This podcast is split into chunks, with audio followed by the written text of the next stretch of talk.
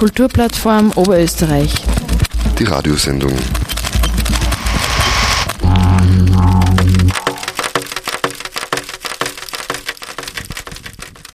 Hallo bei der KUPF Radioshow, dem Radiomagazin der Kulturplattform Oberösterreich. Äh, die Winterausgabe der KUPF Zeitung wird das Thema Lust behandeln und daher haben wir auch heute einen KUPF Talk zu diesem Themenbereich, äh, speziell oder spezifischer gesagt zum Thema Sexualität, sexuelle Lust in Kunst und Kulturarbeit. Diesen Bereich haben wir in der KUPF Zeitung bei den Einreichungen eher noch weniger abgedeckt und darum haben wir uns gedacht, da machen wir jetzt einen Talk dazu.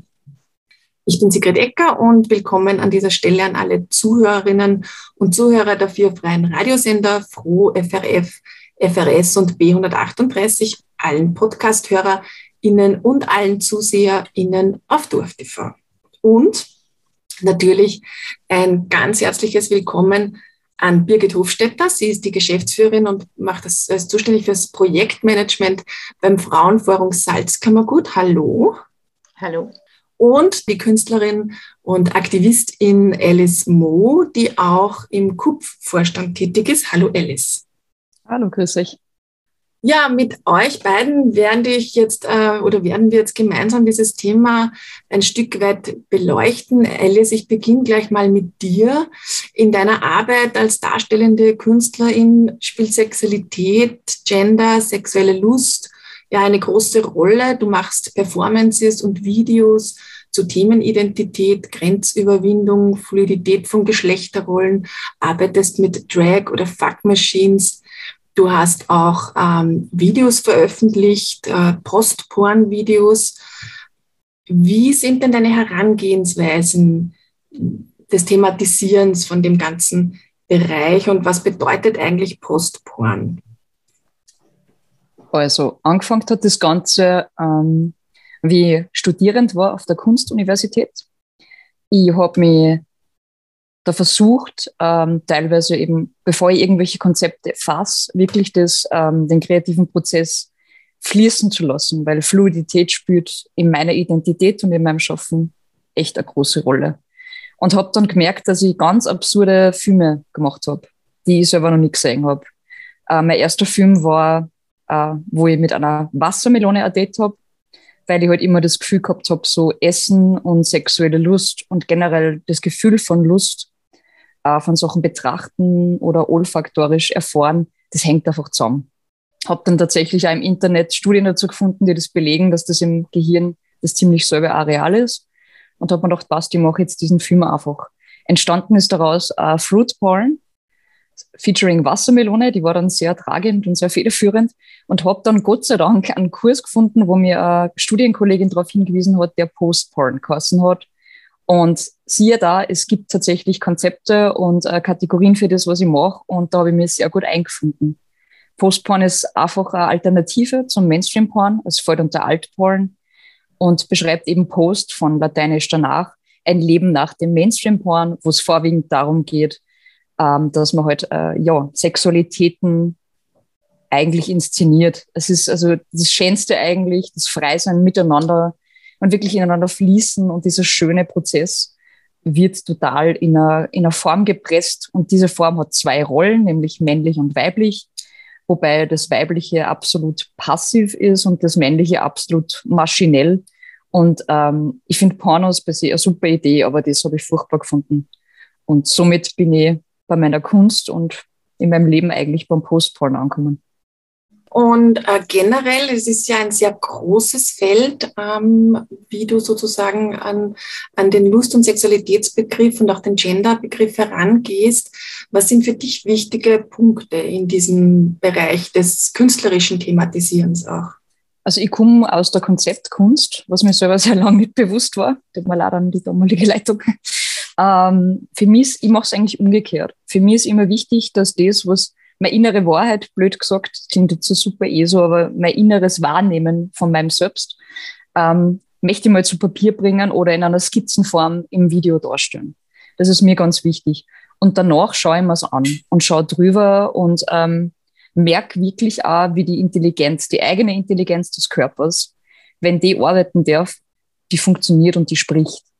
Und kann dann auch selber recht gut analysieren, wo habe ich jetzt in der Performance, die ich eher spontan und mit sehr wenig Storyboard gemacht habe, wo war ich unsicher und bin deswegen in, weiß ich nicht, in einer performative Haltung oder auch von, von der Stellung her oder vom Tun her in wirklich was Gelerntes eingerutscht. Und wo war der Moment, wo ich gemerkt habe, jetzt lasse ich mich blöd gesagt gehen, jetzt bin ich im Fluss. Deswegen arbeite ich auch sehr gern mit, mit Früchten oder mit, mit Gegenständen, mit, ja, mit Flüssigkeiten, weil es wirklich für mich in der Sexualität um Fluss geht. Nicht nur von den Körperflüssigkeiten her, sondern wirklich da im Fluss zu sein und wirklich natürlich, instinktiv und einvernehmlich miteinander zu kommunizieren. Und ja, da darf man sich selber wirklich mehr vertrauen lernen. Auch wenn man natürlich in einer Gesellschaft aufgewachsen ist, wo es leider Sexualität sehr viel von Machtstrukturen und von Gewalt und von Gender-Normen geprägt ist. Und trotzdem gibt es in einem drinnen, wenn man schafft, dass man das ausschaltet, wirklich das, was man begehrt und was man umsetzt und wo man auch vertrauen darf, dass das nicht übergriffig oder grenzüberschreitend ist. Birgit Hofstetter, das Frauenforum Salzkammergut versteht sich ja als feministische Nahversorgerin in der Region. Als solches ist es Kommunikations-, Bildungs- und Beratungszentrum für Mädchen äh, und Frauen mit dem Ziel, Mädchen und Frauen in allen Lebensbereichen zu unterstützen. So habe ich es aufgeschnappt auf eurer Webseite.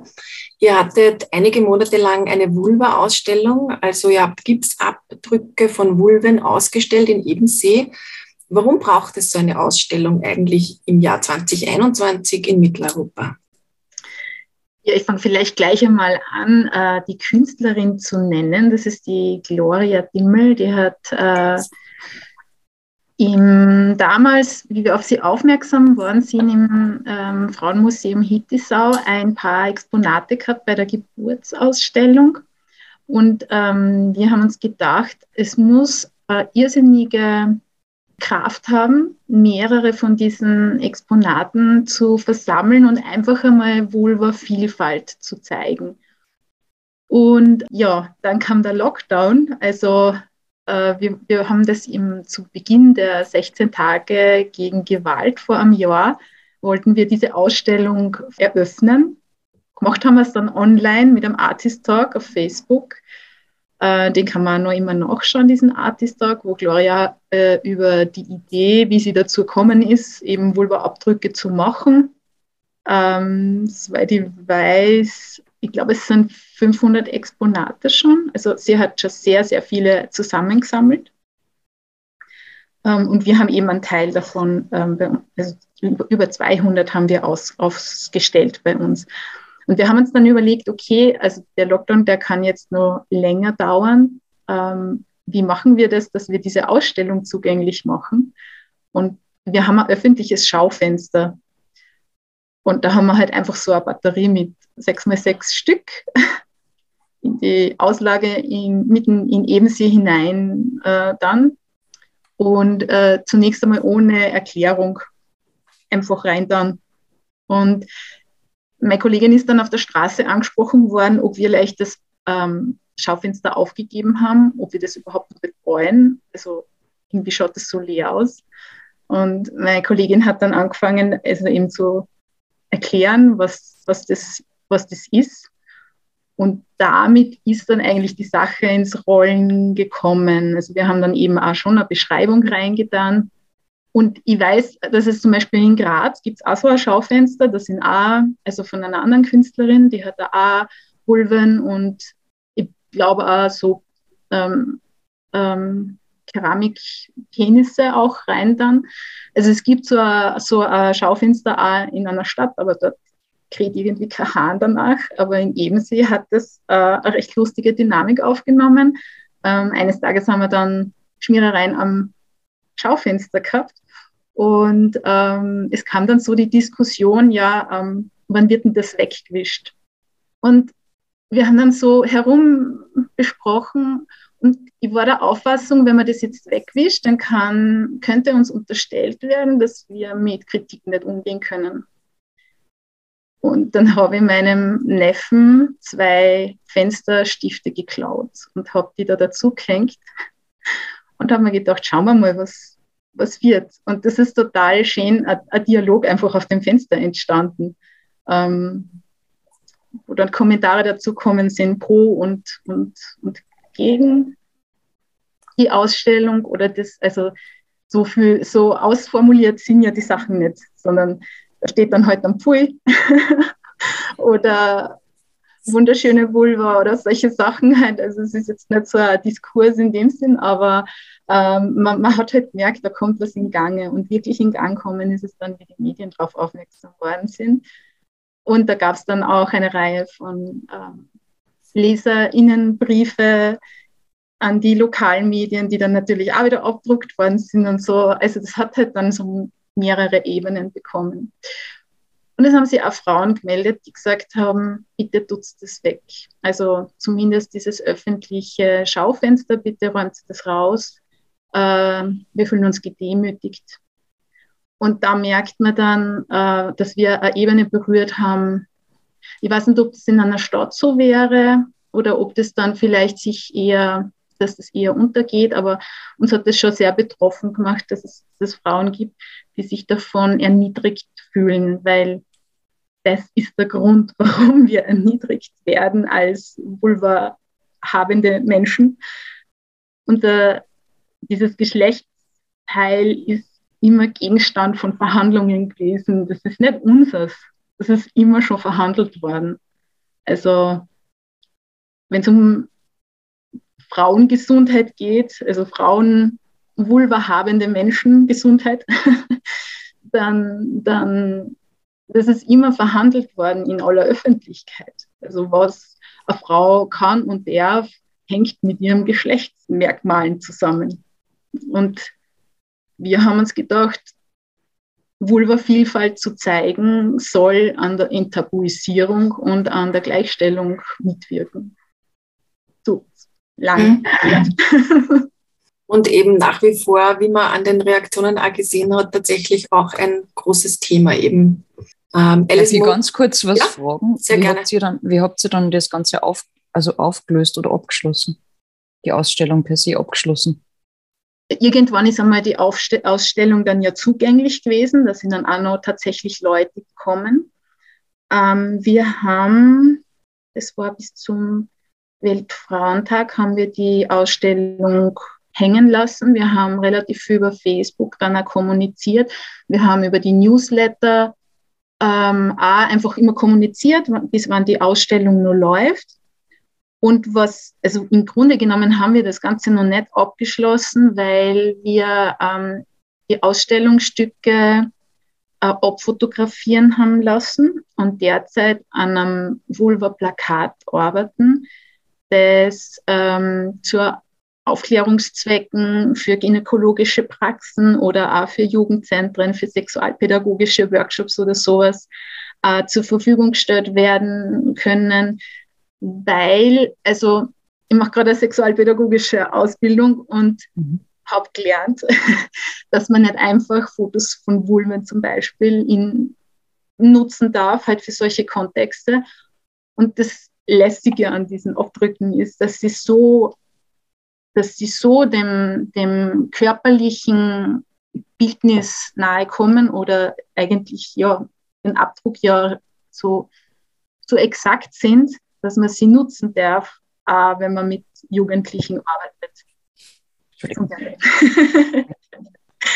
ähm, und, und deswegen war das auch kein Problem, wenn man das in der Öffentlichkeit benutzt. Also das ist einfach die coole Sache, es ist eine Kunst, ja.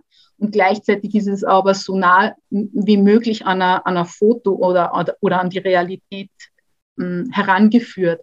Aber wenn man jetzt zum Beispiel ähm, Hautfarbe oder so Sachen wie Behaarung oder so, die werden in den Abdrücken ja nicht so sichtbar, aber zumindest hat man mal diese anatomischen Gegebenheiten, sowas wie Größenverhältnisse, Verwachsungen, Falten, Hügel, was auch immer, also was halt Vulva ausmacht, gell? Äh, dass das nicht alles, also dass das nicht so ausschaut wie in Pornos, weil da kriegt man ja ein sehr eindimensionale, also das ist ein sehr starkes Schönheitsideal, was da mhm. von das sind ja Schönheitsoperationen in dem Bereich tatsächlich im Steigen und man wird sich denken, wieso, wieso sollte man sich da schnipseln lassen? Ja, also Aber jetzt die Frage beantwortet, Ja, voll. Also erstens mal super cool und so viele Sachen noch draus gemacht. Echt Wahnsinn, voll cool. Und ja. ich kann halt da sehr relaten. Erstens war ich Gastin, Gastin bei der Gloria. Also Shoutout zu Gloria, echt super cool. Und zweitens ähm, basiert halt mein Drag King Character auch auf dem Thema. Mein Drag King Character heißt eben Eric Big Clit. Und das kommt ja auch nicht von ungefähr. Und ja, voll super. Ich werde euch sofort auf Instagram folgen. Werbung Ende. Gloria, wir sind leider nicht äh, auf Instagram, weil das ist also ein Thema mit ähm, Ressourcen. Gell? Also wir sind ja so ein bisschen eine eierlegende Wollmilchsau. Wir sollen ähm, Beratung anbieten und äh, Workshop-Angebote und Öffentlichkeitsarbeit und so weiter und so fort. Also momentan sind wir nur auf Facebook zu finden ähm, und halt unseren regelmäßigen Newsletter und wir haben eine Radiosendung im Freien Radio Salzkammergut äh, die Villa Lila laut, wenn ich jetzt gleich einmal Werbung machen darf dafür, jeden vierten Sonntag im Monat und den darauffolgenden Donnerstag ähm, werden wir ausgestrahlt. Und ja, da beschäftigen wir uns also mit solchen Themen wie ähm, Sexualität und Tabuisierung von Lust und Körper. Ich würde jetzt wieder mal ein, einhaken, aber Alice, willst du noch was, wolltest du noch was sagen jetzt? Ja, nur ganz kurz, Werbung, Werbung, Werbung. Bitte ähm, findet sie gerade irgendeine Person vielleicht, die zuhört oder zuschaut, um da für Social Media ein bisschen zusammenhelfen. Ich finde das so cool. Danke. Danke. Ähm, ich finde, da waren jetzt ganz viele Stichworte dabei, nebst dem natürlich, ähm, was jetzt die Ressourcen angeht und das, dass man Multichanneling sein muss heutzutage. Aber ich würde gern bei unserem Hauptthema jetzt einmal bleiben, weil sonst kommen wir da zu weit weg.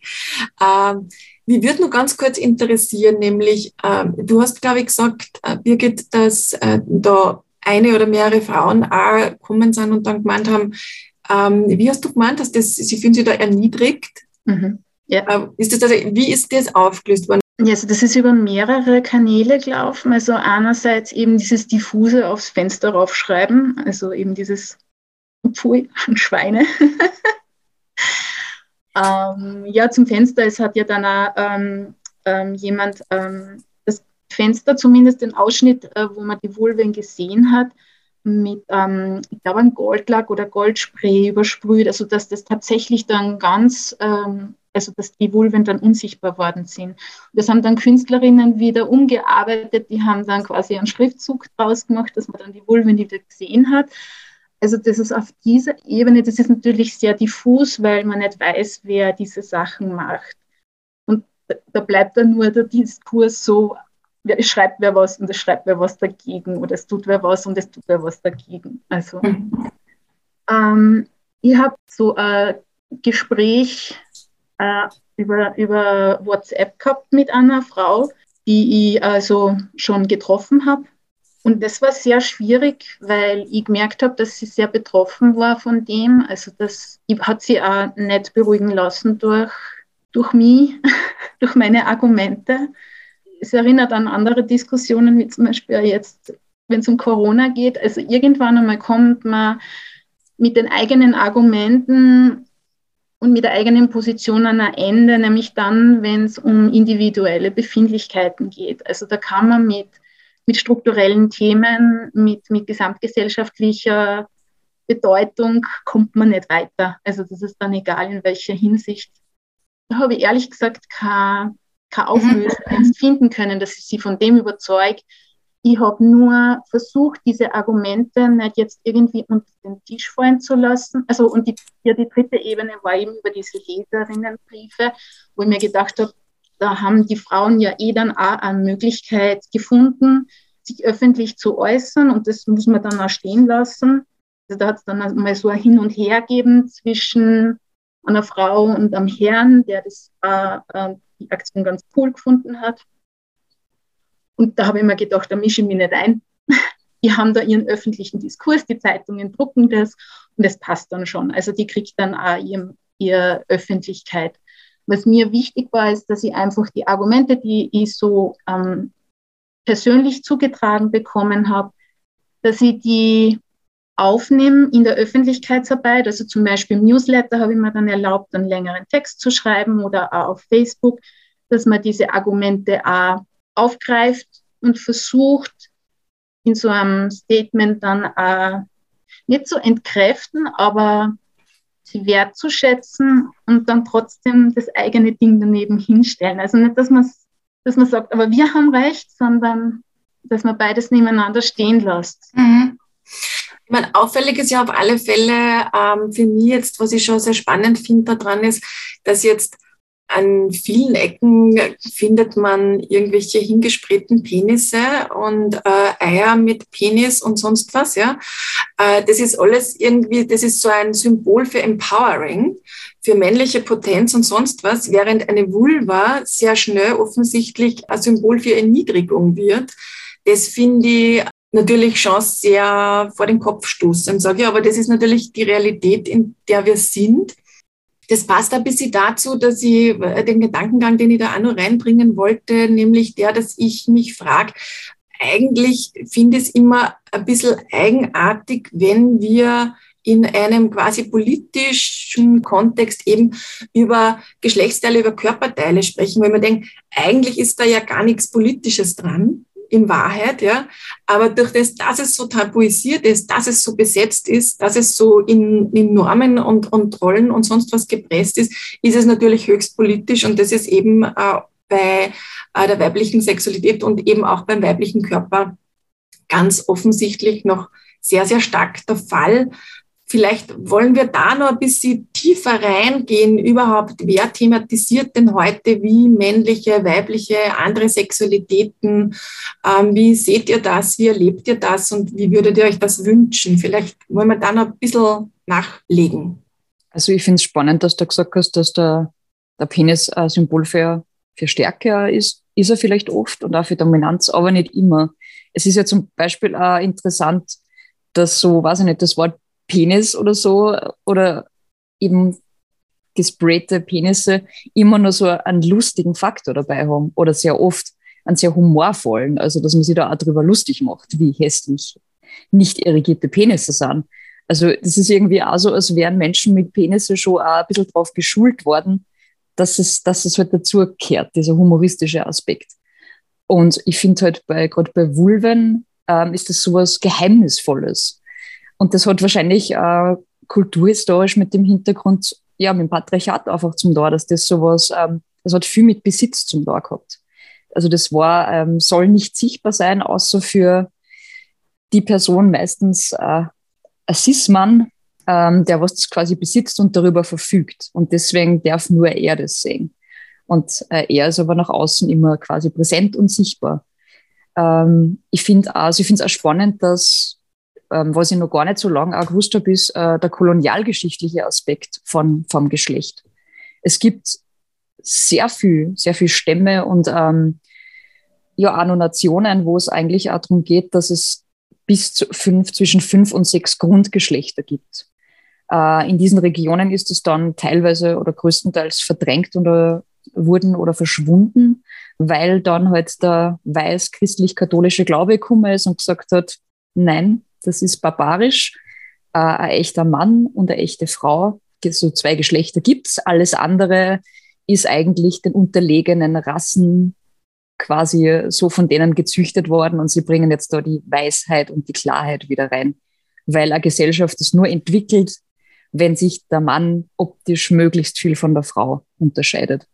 Und ganz kurz noch, die feministische Forschung sagt ja immer wieder, dass sie Körper nicht so arg erstens unterschieden haben biologisch und zweitens auch, dass ähm, generell äh, Biologie oft falsch, nämlich mit der weiß-männlichen Brille interpretiert worden ist. Ich bin sehr gespannt, was da die nächsten Jahre, Jahrhunderte, Jahrzehnte noch rauskommt.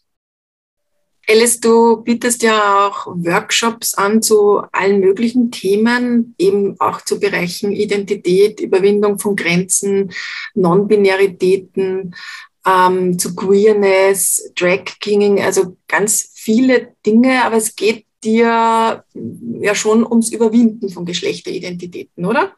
Ja, und halt auch um, um Wissen. Und das, was ich jetzt auch gerade geteilt habe, weil eigentlich, weil Wissen es macht. Obwohl die Eva in der Bibel, nachdem die Lilith verdrängt worden ist, nur ein Rippchen vom Adam war, hat trotzdem sie vom Baum der Erkenntnis den Apfel genommen.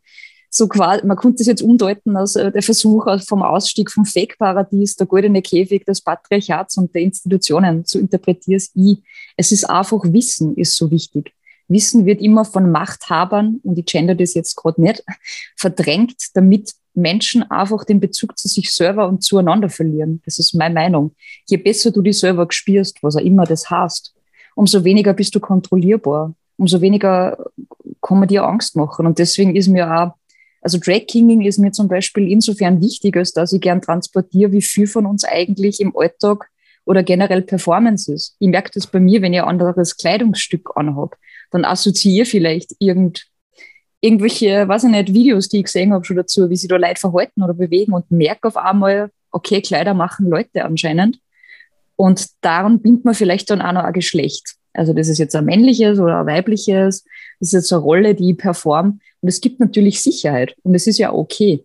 Aber es sollte nur ähm, wie so ein Stützrad sein, bis man von selber fährt. Und da sehe ich das Problem, dass erstens Menschen reindrängt werden, ohne dass sie mal andere Optionen überhaupt kennenlernen dürfen und gültig dabei sind.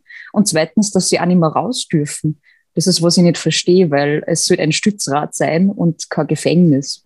Und das möchte ich gerne in meine Workshops vermitteln. Ja, das, ähm, da sind auch viele, viele Punkte natürlich drinnen. Äh, was mir jetzt auch einfällt noch, was das Ganze noch ein Stück weit zusätzlich verkompliziert, ist natürlich auch äh, der Punkt des Sex Cells. Das heißt, ähm, das, dass wir einerseits in diesem Spannungsfeld eben von viele Tabus und tatsächlich blinde Flecken, die wir mitschleppen, die du jetzt auch ausgeführt hast. Gleichzeitig haben wir dann den Kapitalismus. Wir haben das, das ähm, schon vor vielen, vielen Jahrzehnten entdeckt worden ist. Alles, was eben spielt, auch mit vor allen Dingen auch mit dem weiblichen Körper, mit Sexualität, mit Sexiness, mit dieser Lust auch, lässt sich gut verkaufen. Und auf der anderen Seite haben wir dann noch die Übersexualisierung, also Stichwort YouPorn, durch das Internet auch Kinder und Jugendliche, die ähm, teilweise sehr unkontrolliert äh, viele Dinge hier ähm, Zugänge haben, die es noch vor, weiß ich nicht, 30 Jahren so nicht gegeben hat. Das heißt, wo befinden wir uns eigentlich im Moment? Also taumeln wir jetzt mehr so in einem Backlash von patriarchalen Fantasien oder sind wir schon auf einem Weg zu einer offenen und von einer stereotypen befreiten Gesellschaft eher? Wie, wo steht ihr da beide?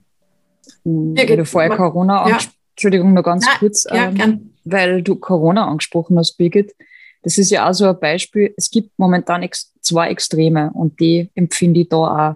Es gibt so einen Hang zu ein bisschen einer Brüderie, die sie sogar in Algorithmen in Social Media niederschlagen und gleichzeitig so Übersexualisierung. Und das ist irgendwie so zwei Extreme, die gerade so auseinandergehen. Aber es hängt da immer vom zeitlichen Kontext ab, was sexy ist und was nicht. damit klingt ich aus. Birgit, wie siehst du es? Ja, also das mit der, mit der Vermarktung von Sexualität, ähm, das macht mich insofern, ja, ich sage mal traurig als Sexualpädagogin, weil, ähm, es ja um die eigenen Gefühle geht, ja, und um den eigenen Körper. Alice, wie du vorher gesagt hast, gell? also äh, sobald man einen Zugang zu dem hat, was man wahrnimmt und was, also zum eigenen Erleben, ja, wird man als Mensch unberechenbar und unsteuerbar, ja. Und Sexualität ist so was Machtvolles, sich selber zu erleben. Also da geht es ja noch nicht einmal darum, also Sexualität beginnt für mich dort, wo ich was spüre. Und da brauche ich noch nicht einmal ein Gegenüber oder ein zweites. Das ist ja einmal einfach, die kindliche Sexualität ist ja auch genau dort daheim, wo man eigenen Körper und das eigene Empfinden entdeckt. Und für manche Menschen braucht es dann auch nie mehr als einfach das Spielen. Gell? Und dieses auch ausgerichtet sein auf, man braucht den anderen dazu oder man braucht mehrere andere dazu und je mehr, umso geiler. Also da werden so Bedürfnisse geschaffen, die sich sehr gut für den Kapitalismus halt nutzen lassen. Gell? Und das ist halt was, wo ich mir denke, ja, ähm, Sexualität kann muss man vielleicht dann einmal äh, neu erlernen. Gell? Also eben, ich finde es so inspirierend, gell, wenn du mit Früchten oder einfach mit dem Essen einmal anfängst. Gell? Also wir haben im Lehrgang auch Leute, die mit ähm, alten Menschen und mit Behinderten auch arbeiten und die sagen, da fängt schon einmal beim Essen an. Gell? Also Essen ist das Sex der alten Leute, hast irgendwie deppert, aber es ist so, dass diese Sinneseindrücke, wir, wir, wir verlernen komplett den Kontakt zum eigenen Körper und zu diesen Sinneseindrücken. Und ähm, ja, da fängt Sexualität schon an für mich. also sich spüren. Und wer sich spürt, wird resistent, wird weniger kontrollierbar. Und ja, das ist für eine kapitalistische Gesellschaft natürlich nicht wünschenswert. Mhm. Das finde ich jetzt eigentlich eine schöne Ausführung, ähm, weil das ist ja gleichzeitig sozusagen eigentlich auch die Abgrenzung zum Sex Sales. Das heißt, wenn ich sozusagen, also auf der einen Seite ist die, die Kraft, die drinnen liegt, in dem, dass ich mich selber als sexuelles Wesen begreife, das, was es sozusagen auch attraktiv macht, es in der Kunst auszudrücken und gleichzeitig wenn ich das auch wirklich mache, mit dem, dass ich da mit mir in Verbindung stehe, grenze ich mich automatisch auch gegen Sex Sales ab. Kann man das so sagen oder wäre das jetzt zu einfach? Ich glaube, da kommt es ja darauf an, welche Motivation man hat, ähm, künstlerisch tätig zu sein. Also manche leben ja von Kunst und ähm, müssen natürlich dann auch geraten, vielleicht unter einen gewissen Druck, das auch zu verkaufen. Also aber ich bin keine Künstlerin, da würde ich, glaube ich, eher Alice das Wort übergeben. Alice, genau, wie, wie ist es bei dir, beziehungsweise vielleicht auch gleich noch mitgenommen, ähm, was fordert dich sozusagen vielleicht auch im Moment oder, oder gibt es so Punkte oder so? Also was mir sofort einfällt, ist eben, was du auch gesagt hast, Birgit, Sexualität neu lernen.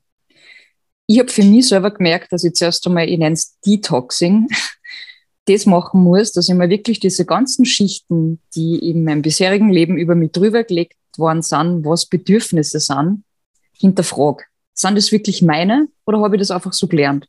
Und das muss ja nicht einmal BS über einen drüber gelegt worden sein, du musst, sondern das reichen als subtile Bemerkungen, was man sich abschaut als Kind. Das ist einmal ganz wichtig, wirklich mutig zu sein, da in die, wie in Zwiebelschichten, in die wortwörtlich Tiefe zu gehen und zu schauen. Ähm, ich weiß auch, dass zum Beispiel bei Bonobo-Affen beobachtet man das, dass da sehr wohl auch durch sexuelle Annoncen vor allem die Weibchen zu dem kommen, was sie wollen, zumindest in der Doku, die ich gesehen habe. Und ich finde das sehr spannend, weil es scheint ja durchaus ein natürliches Bedürfnis zu sein, das auch einzusetzen. Und das ist auch vollkommen okay. Und ich möchte in dem Punkt auch, weil man eben du auch gesagt hast, Birgit, das Leben mancher Menschen davon, es leben auch viele Sexarbeiterinnen davon. Und es ist absolut okay. Und ganz wichtig ist, geht es darum, einen Raum zu schaffen. Ich schaffe den Raum selber, in dem ich das lebe, wie ich das bestimme, wie das für mich passt. Das ist die absolute Selbstbestimmung. Und wenn ich sage, mein Raum ist, ich schaffe mir meinen Raum und bin Sexarbeiterin und da hole ich mir die Kunden und Kundinnen rein, wie es für mich passt, dann ist das trotzdem machtvoll. Ähm, genauso wie in der Kunst. Ich schaffe den Raum, wie ich was sagen will. Weil genauso wie ich für mich Sexualität immer wieder neu entdecke, finde ich es total schön, anregend zu sein für den Betrachter oder die Betrachterin, einfach Denkanstöße zu geben, ohne gleich zu sagen, so funktioniert's. Sondern das ist einmal eine andere Sichtweise, eine andere Idee, eine Alternative zu dem, was uns aus Mainstream als normal verkauft worden ist weil de facto gibt es so viele Sexualitäten und Identitäten, wie es Menschen gibt. Mhm. Und es ist jetzt gerade im medizinischen Bereich vielleicht wichtig, ein anderes Fachwissen zu haben, wenn es um Menschen mit Vulven geht, Menschen mit Penissen. Ähm, da gibt es eine gewisse medizinische Fachrichtung, die ist wichtig dafür. Die Frage ist nur, was binden wir wieder für, ähm, was muss man mitbringen, das? Muss ich da jetzt mein Geschlecht eintragen, dass das dann auch funktioniert in einem Zettel oder reicht es, wenn ich jetzt zum Arzt, zur Ärztin gehe und man sich vor Ort ein Bild macht und auch bei dem Thema Hormonen einmal schaut? Okay, das ist eine gewisse Norm, aber vielleicht können wir das Spektrum ein bisschen erweitern, weil so viele Menschen fallen da durch. Und so ist es auch bei der Sexualität. Ich finde es gut, wenn man Orientierungen vorgibt. Mich stört nur, dass, dass, dass es so ist, als wäre diese eine Wahrheit vorgegeben. Von der heiligen Dreispaltigkeit, Kirche, staatliche Institution. Und ja, was fällt da noch drunter? Patriarchat. Das stört mich, dass das die allgemeine Wahrheit ist und nicht äh, möglicher Richtwert, Orientierungswert und daneben existieren ganz viele andere Möglichkeiten. Das ist der Punkt, der mich stört. Mhm. Ähm, ich tue mir ja fast ein bisschen hart jetzt, weil ich finde es eigentlich super, wenn wir in dem Zusammenhang auch viel über Empowerment und über positive Begriffe und so weiter reden. Nichtsdestotrotz kommen wir nicht darum herum, dass wir auch über den Missbrauch von äh, der damit in Zusammenhang steht mit sexueller Lust auch reden eben gerade die Vulva-Ausstellung bei euch ähm, von der Gloria Dimmel ist ja im Rahmen der 16 Tage gegen Gewalt an Frauen und Mädchen gezeigt worden. Du hast das ja auch anfänglich erwähnt. Birgit, welche Rolle spielen denn sexuelle Übergrifflichkeiten im Zusammenhang von sexueller Lust in der Kunst? Müssen sie immer mitgedacht, mit, mit thematisiert werden? Ähm, es ist fast wie ein Reflex, also wie ich auch den, den Talk vorbereitet habe. Es ist sozusagen fast so ein Ding wie wenn wir sozusagen über ja, über Lust, über sexuelle Lust sprechen in Kunst und, und im Kulturbereich, dass man dann auch das Thema Übergrifflichkeit, das Thema all das, was damit zusammenhängt, äh, sich denkt, das muss man eigentlich mit thematisieren, weil, ähm, weil es einfach Realität ist. Also ich glaube, ganz wichtig zu sagen ist dabei, dass sexuelle Gewalt ist in erster Linie Gewalt. Es ist nicht Lust, also es ist nur eine Dimension, auf der Gewalt stattfindet, aber es ist, es ist Gewalt. Und da geht es um Machtverhältnisse, ähm, dass sich jemand was nimmt von einer Person, die sich vielleicht nicht so wehren kann. Ähm, ja, Dimension der Sexualität stattfindet, macht es insofern problematisch, weil natürlich das dann auch so mit Trieben verbunden wird, also so als, aus, als ähm, Entschuldigung dafür. Also er hat ja also ich sage jetzt eher, das ist schon so drinnen. Also wir haben 16 Tage gegen Gewalt und wir leben halt so viel ähm, Frauenmorde momentan, die von Männern ähm, begangen werden. Und deswegen kommt man so schnell in die, äh, in die männliche, also in die Formulierung der männlichen Täterschaft, aber auch gerade bei sexueller Gewalt gibt es halt auch ganz ein großes Potenzial auf männlicher Seite, einfach weil die gesellschaftliche äh, also die, die, die Geschlechterverhältnisse einfach Machtverhältnisse sind. Und da ist es immer nur so im binären System, ähm, dass, dann, dass dem Mann mehr Kraft, mehr Macht, mehr Spielraum in der Hinsicht eingeräumt wird. Ähm, das fängt schon ganz klein an bei den, bei den Burschen, die sie halt durchsetzen können. Gell? Bei denen wird, also wie das halt bewertet wird, wie sich halt Buben verhalten und wie Mädchen sich verhalten. Also ob ein durchsetzungskräftiges Mädchen die äh, äh, eine ähnliche Bestärkung darin erfährt wie ein Bur. Also ich bin jetzt da im binären System, gell, weil das Kinder lernen das ja von klein auf. Es gibt Buben und es gibt Mädchen und die haben halt gewisse Eigenschaften und die einen tun das und die anderen tun das. Und das ist die Wurzel von geschlechterspezifischer Gewalt und auch Gewalt, die auf der sexuellen Dimension äh, stattfindet. Natürlich, ja, und dann kommt dann kommt die Argumentation ähm, der Pädophilie, halt dann wird mit Homophoben, äh, mit Homophobie ver, ver, verbunden. Und das ist total problematisch, weil sexuelle Gewalt einfach Gewalt ist und sich der Sexualität bedient. Aber Sexualität ist an sich ja nichts, wo jetzt Gewalt an Platz hätte, ja. Weil Sexualität ist aus meiner Sicht halt immer was, was Konsens erfordert, ja. Weil sonst ist es keine Sexualität, sonst ist es Gewalt. Sonst sind es Machtverhältnisse, die ausgespült werden. Ja, es gibt dann sowas so Spielarten wie zum Beispiel SM, wo man eben mit Machtverhältnissen spielt, aber da gibt es ganz klare Regeln. Und wenn diese Regeln nicht eingehalten werden, dann ist es Gewalt. Also es lässt sich relativ leicht voneinander trennen, wenn man den logischen Argumentationen folgt. Im Postporn gibt es eine eigene Kategorie. Und zwar, wenn, dass es um Traumata-Aufarbeitung eben auch geht weil es einfach wichtig ist, weil es ein Teil davon ist. Leider, genau wie du sagst, Birgit. Und ich bin generell der Meinung, dass wir in einer stark traumatisierten, über Generationen hinweg stark traumatisierten Kultur leben. Wir leben in einer Kultur des Traumas, wo erstens eben ein binäres System bestehend aus Mann und Frau herrscht und wo die Söhne dazu erzogen werden, keine Emotionen zu haben, mit dem Blick immer noch vielleicht unbewusst Kriegsdenke und wer weiß, wenn er wieder an die Front muss, da braucht man dann nicht, wenn er wehrt. Oder eben auch die Frau, die halt das Umsorgende sein muss und selber sie zurücknimmt. Und das ist genau, das ist, also mein Gefühl ist, dass wir wirklich diese Traumakultur nie wirklich aufarbeiten können haben von unseren Generationen davor. Und dass, das, dass da jetzt viel, sage ich mal, alter Dreck raufkommt, weil höchste Zeit ist, dass immer noch Zahl 28, glaube ich, sind wir mittlerweile in Österreich so viel Femizide passieren können. 29. Also ich habe ähm, dazu einen Post verfasst, weil ich mir gedacht habe, ich lese da Berichte von, weiß ich nicht, da konnte meiner Uroma, meiner Oma, teilweise meiner Mutter und teilweise meiner Kindheit irgendwie noch zuhören und denke mir, wir haben 2021, wie kann das sein?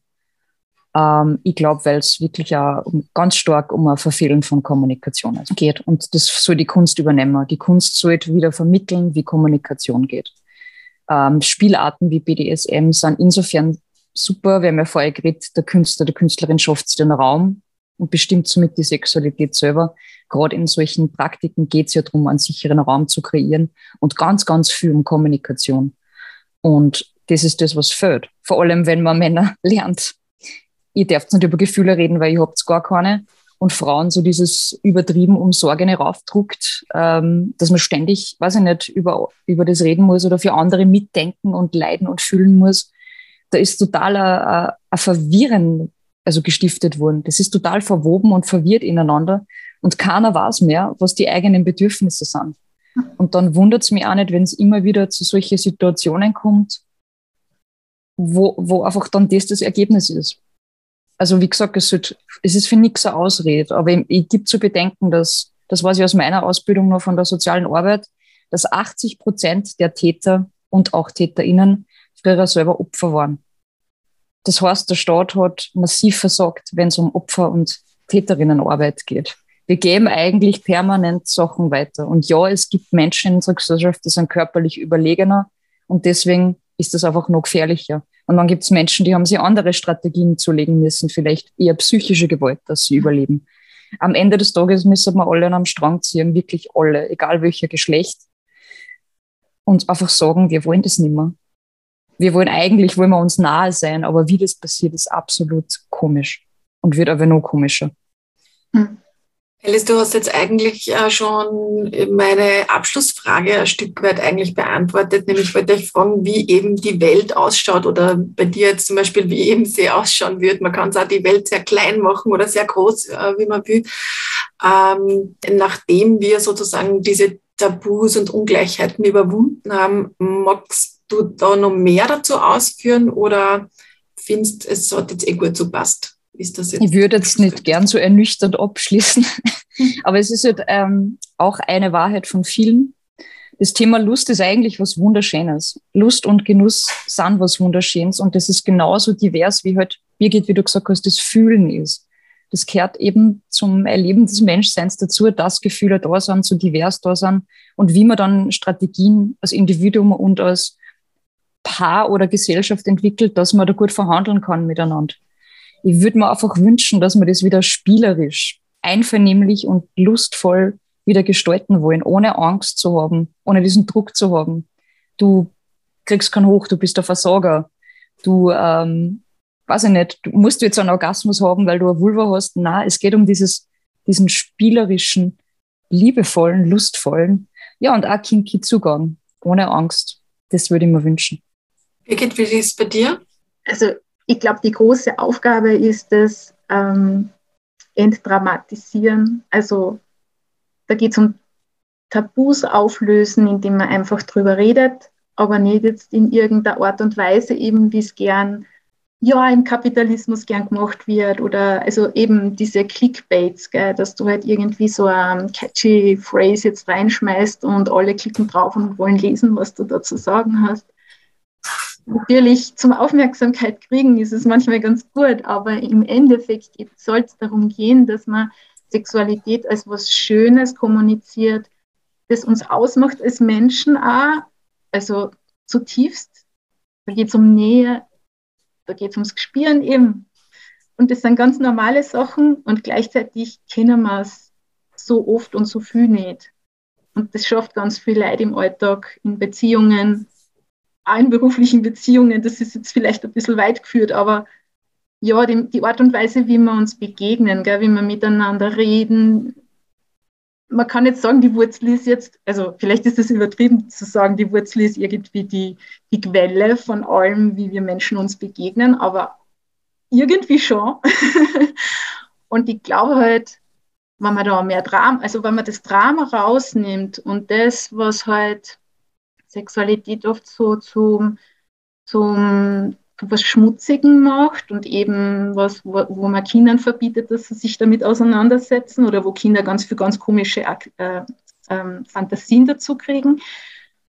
Ja, also das ist mein Anliegen, dass wir viel drüber reden, aber unaufgeregt drüber reden, das zu einer ganz normalen, aber schönen Sache machen für uns. Darf ich da noch was ergänzen kurz, weil ich ein super Video dazu gesehen habe vor kurzem die Entromantisierung fällt mir da noch dazu ein. Und das ist nämlich ein spannender Begriff, weil diese Romantisierung, die uns da vor allem aufdruckt ist, wirkt eben genau der Kommunikation entgegen. Weil dann ist es nicht mehr sexy, wenn man drüber reden muss. Oder dann ist es nicht mehr sexy, wenn ich nicht vorher schon gewusst habe, was du willst. Entromantisierung und Realität kann so sexy sein. Das ja. ist voll. Voll. Danke. Absolut, absolut Danke. ein wichtiger Punkt, den du da jetzt nur eingebracht hast, ähm, Alice. Äh, vielleicht nur ganz zum Schluss jetzt, gibt es konkrete irgendwelche geplanten Schritte, irgendwelche Vorhaben, irgendwas, was ihr jetzt an dieser Stelle vielleicht nur äh, bewerben oder ankündigen wollt, äh, wo ihr euch sozusagen in nächster Zeit damit äh, an die Öffentlichkeit geht oder, oder beschäftigt oder was auch immer, die dieser Wirklichkeit, die ihr da jetzt gezeichnet habt, äh, uns alle miteinander ein Stück weit näher bringt, sozusagen. Gibt es irgendwas? Ich werde sicher wieder Workshops halten zum Thema Drag, weil es einfach eben auch an Identität gekoppelt ist. Uh, und ich werde wieder, wenn ich nach dem Lockdown darf, wieder die Performances haben und auch genau solche Themen aufarbeiten. Wie schaut es bei euch aus? Habt ihr irgendwelche Folgeausstellungen geplant, Birgit? Wir sind jetzt gerade dabei, das Plakat äh, fertigzustellen. Das ist jetzt einmal das, unsere erste Priorität. Das soll heuer noch fertig werden. Wir haben ein Crowdfunding gemacht. Das soll alles ausgeschickt werden. Die Dankeschöns auch an die Leute, die uns unterstützt haben bei dem Projekt. Ja, und da werden wir sicher auf, auf Facebook und auch in unserem Newsletter darauf aufmerksam machen, dass die Plakate jetzt fertig sind und die soll man dann auch bei uns bestellen können, wenn man was damit an, anzufangen weiß. Super Sache. Ja, dann sind wir damit am Ende dieses Kupftalks zu sexuelle Lust in Kunst- und Kulturarbeit angekommen. Danke an die Künstlerin und Aktivistin Alice Moe und an Birgit Hofstetter vom Frauenforum Salzkammergut fürs interessante und ausführliche Gespräch. Ja, danke dir.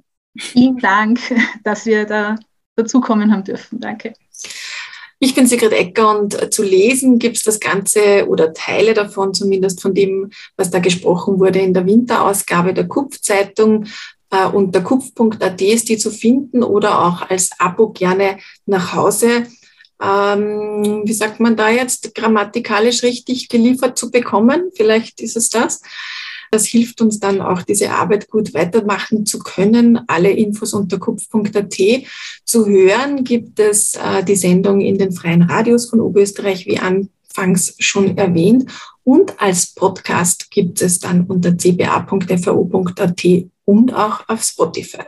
Hört, hört. Kulturplattform Oberösterreich. Die Radiosendung